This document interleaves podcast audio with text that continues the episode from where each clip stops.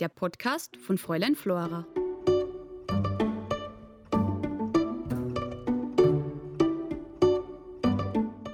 Hallo, hier spricht die Eva von Fräulein Flora und ich freue mich, die Gastgeberin unseres Podcast-Formats Herst zu sein. Seit Juni ballern wir eine Podcast-Folge nach der anderen raus und wir freuen uns am Ergebnis. Dieses Mal wird es aber hart und wir müssen jetzt alle stark sein. Diese Folge von Herst beschäftigt sich nämlich mit dem Thema Wohnen in Salzburg. Drei Worte, die fast allen Salzburgerinnen den Schweiß auf die Stirn treiben. Und weil die Realität so arg ist, hören wir uns jetzt gleich an, wie Menschen wohnen, die den klassischen Salzburger Wohnmarkt einfach hinter sich gelassen haben. Viel Spaß dabei!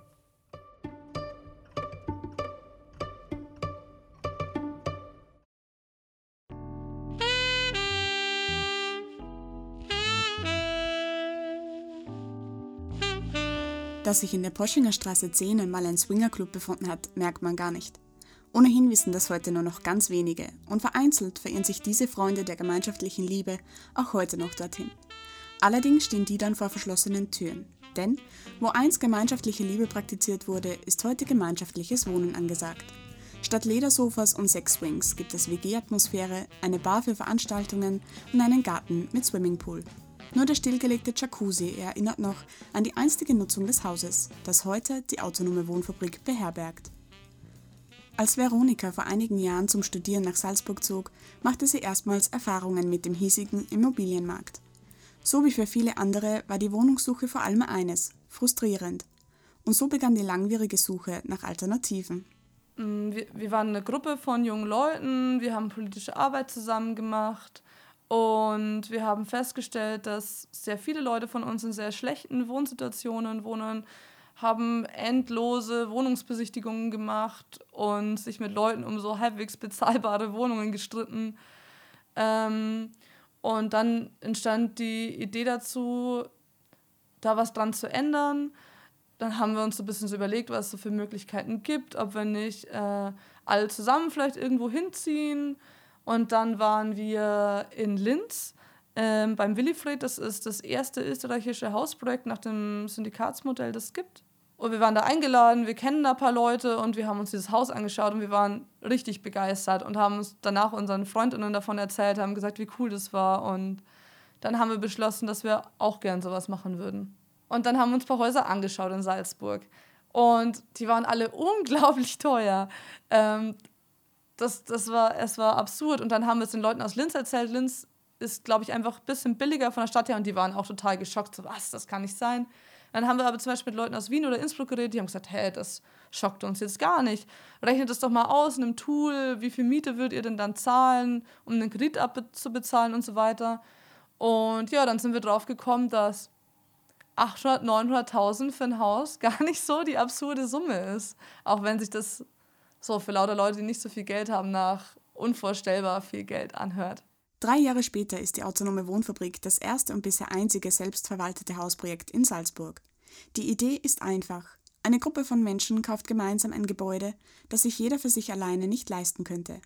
Ein großer Unterschied zu traditionellen Genossenschaften liegt bei der autonomen Wohnfabrik aber in der Finanzierung. Denn das Geld für den Kauf stammt nicht von den Sparbüchern der Käufer und auch nicht von einer herkömmlichen Bank, sondern zu einem großen Teil aus sogenannten Direktkrediten. Zwischen 500 und 20.000 Euro leiht sich das Wohnprojekt von vielen verschiedenen Privatpersonen aus. Auf Wunsch erhalten die Kreditgeber ihr Geld jederzeit verzinst zurück. Den Rest hat sich das Wohnkollektiv von der deutschen GLS Gemeinschaftsbank ausgeliehen. Also die, die Idee mit den Direktkrediten hatten wir eigentlich von Anfang an. Das ist Teil von diesem Syndikatsprinzip. Für uns gab es auch gar nicht so viele andere Optionen, weil zum Beispiel so Genossenschaftswohnungen, da musst du ja immer ein Eigenkapital mitnehmen. Und ist ja klar, Leute, die irgendwie auf der Straße wohnen, die nicht mal sich eine Wohnung leisten können, die können auch kein Eigenkapital, also die können ja keine 5000 Euro irgendwohin mitnehmen, um wo zu wohnen. Das geht ja gar nicht. Ähm, und das Syndikatsprinzip funktioniert halt daher, dass du ähm, gar kein Eigenkapital brauchst als Person, die darin wohnt. Und deswegen war es dann sehr schnell das, was wir für uns gewählt haben. Aus Alternativlosigkeit auch, glaube ich. Es gibt aber noch einen weiteren wichtigen Punkt, der die autonome Wohnfabrik von anderen Hausprojekten unterscheidet. Alle Bewohnerinnen und Bewohner sind Besitzer und Mieter zugleich. Zieht ein Bewohner aus, muss deshalb nicht gleich das Haus verkauft werden. Stattdessen wird ein neuer Mieter Teil der Eigentümergemeinschaft. Mietshäuser-Syndikat nennt man diese Form des kollektiven Eigentums, mit der Häuser ein für allemal dem Markt und der dort herrschenden Spekulation entzogen werden sollen. Es geht beim Hauskauf also nicht um das Schaffen von Eigentum oder die Wertsteigerung einer Immobilie, sondern nur um das Grundbedürfnis Wohnen. Naja, unsere Idee vom Haus unterscheidet sich vom Eigentum in dem Sinne, dass halt immer die Leute, die gerade drin wohnen, denen, denen gehört das Haus quasi. Und wenn ich jetzt mh, hm, hier Zeit investiere, dass das ein cooles Projekt wird, dann mache ich das gar nicht so sehr mit dem Gedanken, dass ich jetzt für immer hier wohne. Ich bin gerade zum Studieren hergezogen, wer weiß, wo ich in zehn Jahren wohne. Ich will mich vielleicht auch gar nicht an irgendeinen Ort binden. Ich glaube, es gibt viele Leute da draußen, die nicht genau sagen können, wo sie in zehn Jahren stehen. Und ich weiß auch nicht, ob ich in zehn Jahren noch mit, weiß ich, zwölf Leuten zusammen in einem Haus wohnen will. Vielleicht will ich da meine Ruhe haben. Die Idee davon ist, dass es cool ist, was zu machen, was einfach Leute nach dir nutzen können. Also ich mache das jetzt und ich mache das nicht, weil ich gern hier für mich selber meinen Traum erfüllen will. Das natürlich auch ein bisschen, aber weil mich der Gedanke reizt, dass irgendwelche Leute irgendwann hier einziehen können, wenn ich schon gar nicht mehr hier wohne oder schon gar keine Lust mehr habe, hier zu wohnen. Doch wie bei allen Hausgemeinschaften oder kollektiven Projekten ist auch bei der Wohnfabrik nicht alles nur Sonnenschein. Egal ob es um die Reparaturen im Haus oder um den Putzplan geht, die Vorstellungen sind nur allzu oft sehr unterschiedlich. Ein gemeinsames Haus zu verwalten ist also kräftezehrend, zeitaufwendig und vor allem viel Arbeit. Am Anfang ist so voll viel Energie drin und du hast das Gefühl, du kannst alles schaffen am Anfang, da siehst du so ganz viel passieren, so, äh, da unterschreibst du den Kaufvertrag und dann packst du deine Sachen zusammen und dir direkt laufen und du lernst viele neue Leute kennen und dann ziehst du alle ein und die erste Nacht, wo alle im Haus schlafen und so. Und dann mit der Zeit wird es halt so Strukturarbeit, da musst du dich um den Putzplan kümmern und wieder Direktkredite aufstellen, wie gerade, obwohl du eigentlich gar keine Lust drauf hast, sondern lieber was ganz anderes machen würdest und so Sachen. Und ja, ab und zu finde ich, war es wichtig, damit klarkommen zu müssen, dass einfach nicht alles immer Erfolgserlebnisse in einer Linie sind, sondern dass so Strukturarbeit einfach auch dazugehört, dass einfach nur Erhalten auch cool ist und auch ein wertvolles Ziel, auch wenn ich jetzt nicht direkt immer den Erfolg sehe. So ist es ja oft bei, wenn ich immer Mails beantworte, dann sehe ich jetzt nicht immer das Erfolgserlebnis per se, wie wenn ich jetzt irgendwas baue, was dann fertig ist, sondern ich muss es immer wieder machen und das ist so eine, ja, daran kann ich mich immer noch sehr schwer gewöhnen, glaube ich. Manchmal ist es irgendwie anstrengend von der Realität da eingeholt zu werden, aber das, das macht deswegen die, die Idee oder die Utopie, glaube ich, für mich nicht per se kaputt. Wie glücklich man selbst in einem autonomen Wohnprojekt wird, hängt von der eigenen Lust am Aushandeln und Einhalten von Regeln ab. Denn wo Menschen zusammenleben, gibt es Konflikte und diese vermeidet man am besten mit Kommunikation. Ähm, wir haben regelmäßige Plenars, bei denen wir halt Sachen entscheiden. Also wir müssen ja auch das Haus gemeinsam verwalten. Deswegen, genau, es ist auch wichtig, dass Leute sich dessen bewusst sind. Und sonst sind ganz viele Kriterien ein bisschen so wie bei jeder anderen WG. Leute müssen einen Putzplan einhalten und ähm, nett sein und sich auch darauf einlassen, dass hier viele Leute wohnen und dass es viele verschiedene Bedürfnisse gibt. Ich glaube, interne Konflikte sind immer eine Gefahr bei, bei größeren Gruppen. Ich glaube, wahrscheinlich sogar, wenn man als Pärchen zusammen wohnt oder so. Also wir hatten auch interne Konflikte. Bei uns sind auch Leute ausgezogen. Aber ich meine, das Haus bleibt halt irgendwie bestehen. Und ich hoffe immer, dass aus jedem Konflikt irgendwie die Gruppe, die bleibt, irgendwie lernen kann. Und ich glaube, Kommunikation ist halt leider das A und O, da kommt man nicht rum dumm. Mhm, da, da treffen ja auch viele Erwartungen aufeinander auch. Ich habe das Gefühl, du, du schaffst einen Raum, von dem du behauptest, er wäre irgendwie freier und das ist dann aber auch der Anspruch, den Leute haben an den Raum. Und es ist manchmal schwierig, den zu erfüllen. In einer Welt, wo halt auch von ganz anderer Seite Konflikte dann kommen. Veronika hat jedenfalls in der autonomen Wohnfabrik für sich ein Zuhause gefunden und wünscht sich, dass auch andere Salzburgerinnen und Salzburger den Schritt zum Mietshäuser-Syndikat wagen. ich habe das Gefühl, Wohnungssuche ist echt ein krass einschneidend verstörendes Erlebnis für viele Leute. So, äh, ich hätte ich hätt gern, dass irgendwie die Häuser, die einfach eh verfügbar sind, genutzt werden können von Leuten. Und im Idealfall in coolen, solidarischen Wohnformen. Also, und irgendwie, ich habe auch das Gefühl, Häuser sind ja da. Es gibt ja Leerstand überall in der Stadt. Und gleichzeitig gibt es voll viel wohnungslose Leute oder Leute in schlechten Wohnsituationen. Ich, ich glaube, es macht keinen Sinn, sich um diese wenigen Plätze, die es gerade gibt, irgendwie mit anderen Leuten zu streiten und sich so gegenseitig auszustechen, sondern irgendwie zu gucken, dass die Sachen, die eh schon verfügbar sind, irgendwie besser genutzt werden können oder genutzt werden können überhaupt für Leute. Erst, jetzt ist Werbung.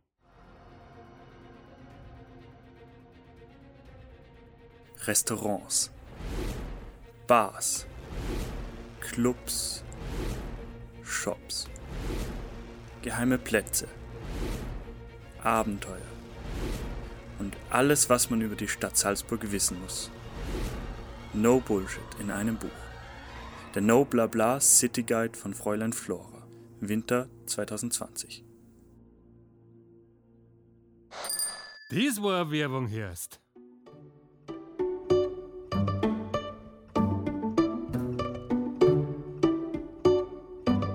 Dass in Salzburg mehr Menschen den Schritt zu innovativen Wohnprojekten wagen, wünscht sich auch Patrick Lüftenecker vom Salzburger Institut für Raumordnung.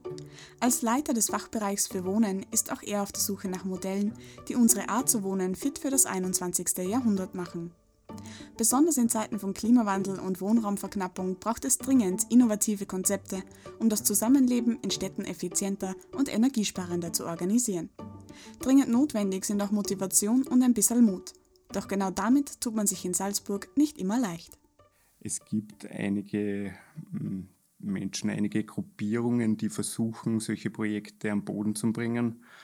Aber gerade das am Boden bringen ist halt sehr schwierig, weil es relativ wenig Boden, verfügbaren Boden gibt in, in der Stadt und auch relativ wenig äh, Unterstützung von der Politik, dass man da innovativere Konzepte ausprobiert. Also da ist auf alle Fälle nur Luft nach oben in, in Salzburg. Und trotzdem, es tut sich langsam etwas in der Stadt. Projekte wie die autonome Wohnfabrik oder etwa Wohngemeinschaften wie das generationenübergreifende Wohnprojekt Rosa Zukunft sorgen für neue Impulse in der Mozartstadt. Anderswo ist man in Sachen gemeinsames Wohneigentum allerdings schon viel weiter. Ein Scheibchen abschneiden könnten wir uns unter anderem von unseren Schweizer Nachbarn. Generell in der Schweiz wird diese, sind die Genossenschaften äh, gängigeres Modell wie in Österreich. Und da gibt es also Wohngenossenschaften, wo, wo sie mehrere Menschen zusammenschließen und ihre Wohnträume realisieren. Also nicht, dass jeder Einzelne für sich sein Haus baut, sondern dass sie mehrere da zusammen dann und, und große Projekte umsetzen und sie da irgendwie ergänzen, nicht nur im Sozialen, sondern auch im, im, im Wirtschaftlichen. Also wenn man das Geld zusammenlegt, das muss nicht jeder sein eigenes Pool vor der, vor der Haustür haben. Ähm, aber es reicht vielleicht, wenn man eins hat oder einen tollen äh, Waschraum oder einen Kinderspielraum, eine Bibliothek. Gemeinsam statt einsam. Das ist beim Wohnen ein zukunftsfähiges Konzept, findet der Experte. Dass diese Idee im Widerspruch zum immer noch weit verbreiteten Traum vom Eigenheim steht, weiß natürlich auch Patrick Lüftenegger. Es ist einfach ein enormer Bodenverbrauch, tragt extrem zur Zersiedelung bei.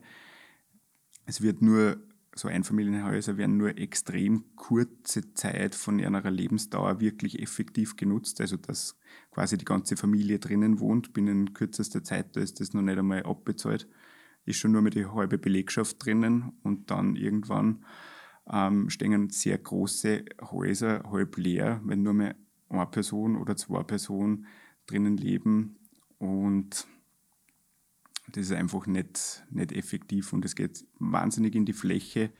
Ein weiteres Problem, das der Traum vom Einfamilienhaus mit sich bringt, sind die großen Distanzen, die heute zwischen Arbeit und Wohnort zurückgelegt werden müssen. Wer im Speckgürtel von Salzburg wohnt, zahlt weniger, sitzt aber nicht selten zwei Stunden täglich im Auto. Das geht nicht nur auf Kosten der Freizeit, sondern nervt und befeuert auch noch die Klimakrise. Also jedes Gebäude verursacht irrsinnig viel Mobilität. Da müssen die Menschen hinfahren, äh, zum Einkaufen fahren, zum in die Arbeit fahren oder ihren, ihren Alltag von dort aus erledigen.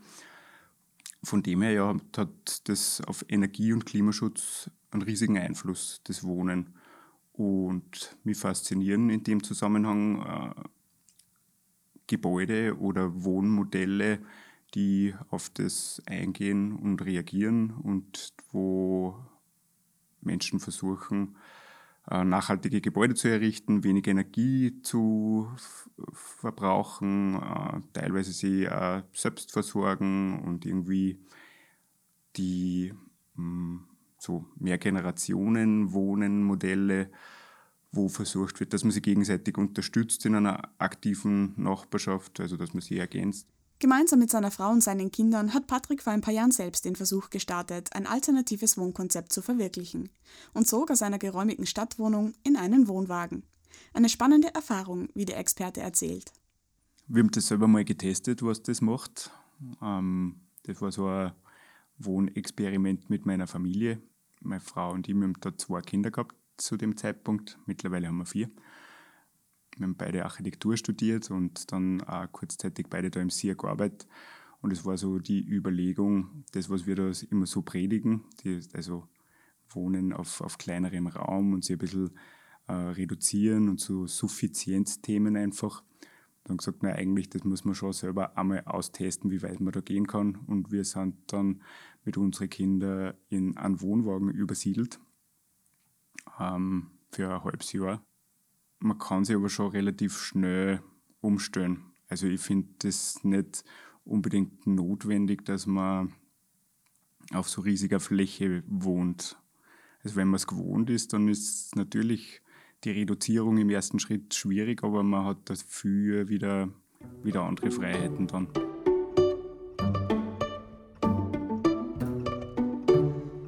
Small is beautiful statt bigger is better. Unter diesem Motto steht auch ein anderer Wohntrend, der in den vergangenen Jahren verstärkte Aufmerksamkeit erhalten hat.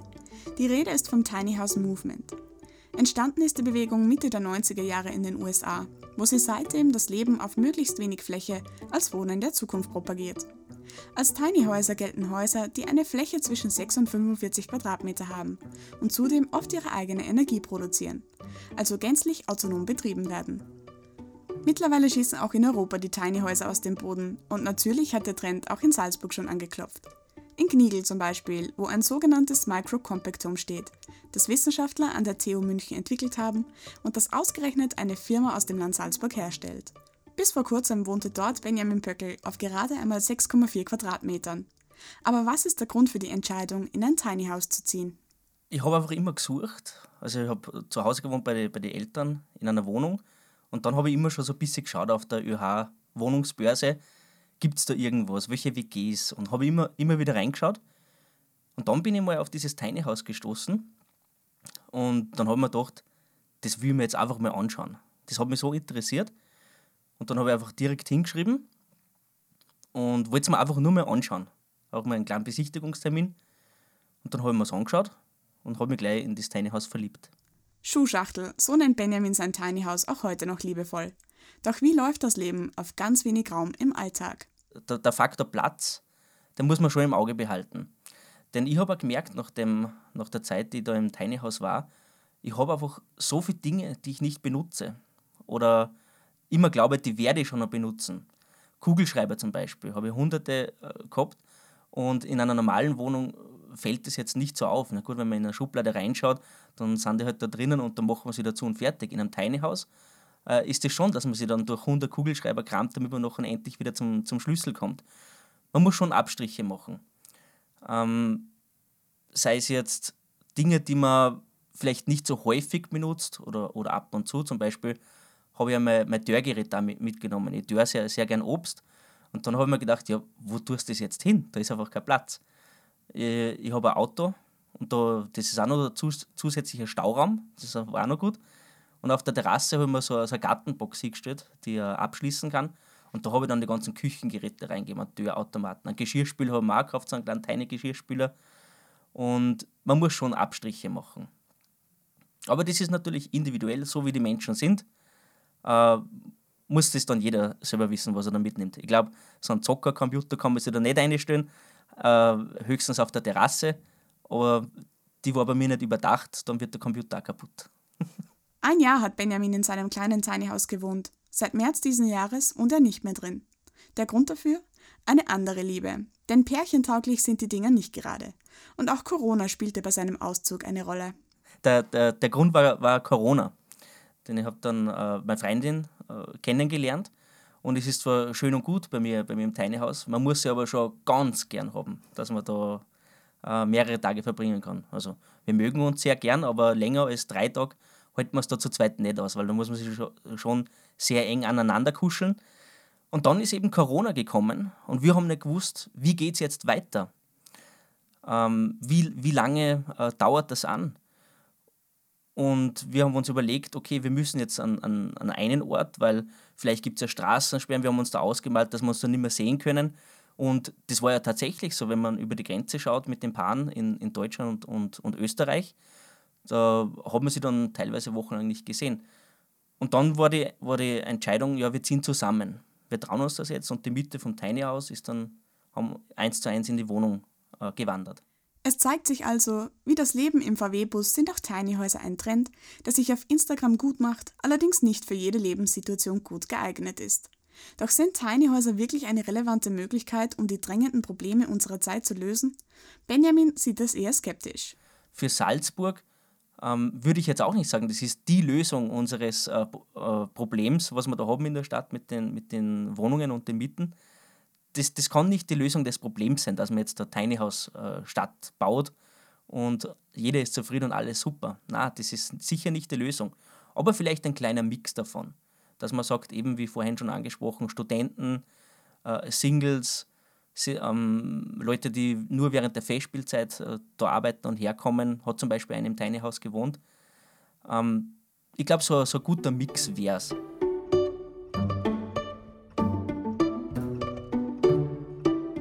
Auch Sie-Experte Patrick Lüftenegger ist skeptisch, dass Tiny Häuser im großen Stil Antworten für die Herausforderungen in Sachen Wohnen bieten. Diese Tiny House-Angelegenheiten, das sind mehr Menschen, Familien, die sich da kurz einmal ausprobieren.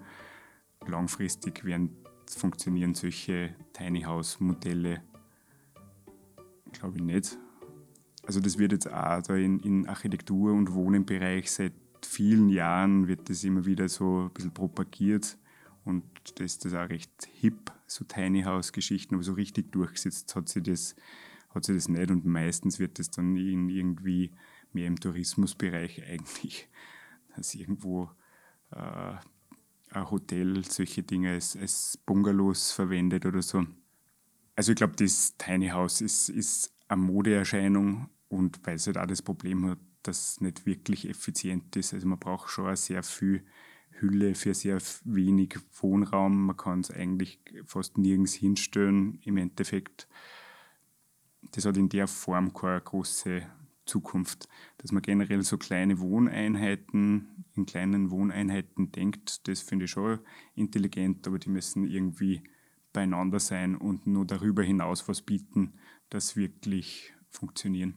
Doch wo ist sie nun, die große Utopie für das leistbare und klimaschonende Wohnen der Zukunft? Oder gibt es sie etwa gar nicht? Ja, also ich denke, im Moment wird halt alles sehr separat gedacht. Die, die Wohnwelt, die Lebenswelt, die Arbeitswelt und das, ähm, es gibt zu wenig ähm, irgendwie Utopien oder, oder Visionen, wie das künftig sein könnte. Also die, die was ganz toll haben, die schaffen den Sprung ins, ins Eigenheim, ins Einfamilienhaus und die anderen, die müssen halt irgendwo im, im, im Wohnblock verharren. Und dass darüber hinaus noch ganz viel tolle Varianten und, und Möglichkeiten gäbe. Ich glaube, da wird zu wenig ähm, nachgedacht von, von Einzelnen und da wird irgendwie auch zu wenig Aufklärungsarbeit betrieben. Klar ist jedenfalls, wenn Menschen freiwillig in Schuhschachteln ziehen, weil sie sich das Wohnen nicht mehr leisten können, während gleichzeitig tausende Wohnungen unvermietet leer stehen, dann braucht es dringend neue Ideen. Dass es in Sachen Wohnen auch anders geht, zeigen Projekte wie die autonome Wohnfabrik. Auf jeden Fall aber braucht es eines, den Willen, über den eigenen Tellerrand zu schauen, anstatt Visionen und Utopien von vornherein den Garaus zu machen. Weiterführende Informationen zu diesem Thema und zu unserem Schwerpunkt bekommt ihr jetzt noch von Eva. Ich darf mich an dieser Stelle von euch verabschieden und bedanke mich ganz herzlich fürs Einschalten. So, liebe Leute, unser Podcast zum Thema Wohnen in Salzburg geht schon wieder dem Ende zu. Wer immer noch Lust hat, mehr davon zu erfahren, schaut auf fräuleinflora.at vorbei. Wir beschäftigen uns noch bis Mitte September mit allen möglichen Perspektiven rund ums Wohnen in Salzburg. Erst. Und wie geht's jetzt weiter? Wir hören uns im Oktober wieder und zwar mit dem Schwerpunkt in die Welt. Da geht es nicht um irgendeine Reise, sondern um die erste große Reise, nämlich die Geburt. Wir sind schon gespannt, was ihr dazu sagen werdet und freuen uns, wenn ihr auch dann wieder einschaltet. Bis dahin sage ich Pfiat euch und Baba! Geht erst.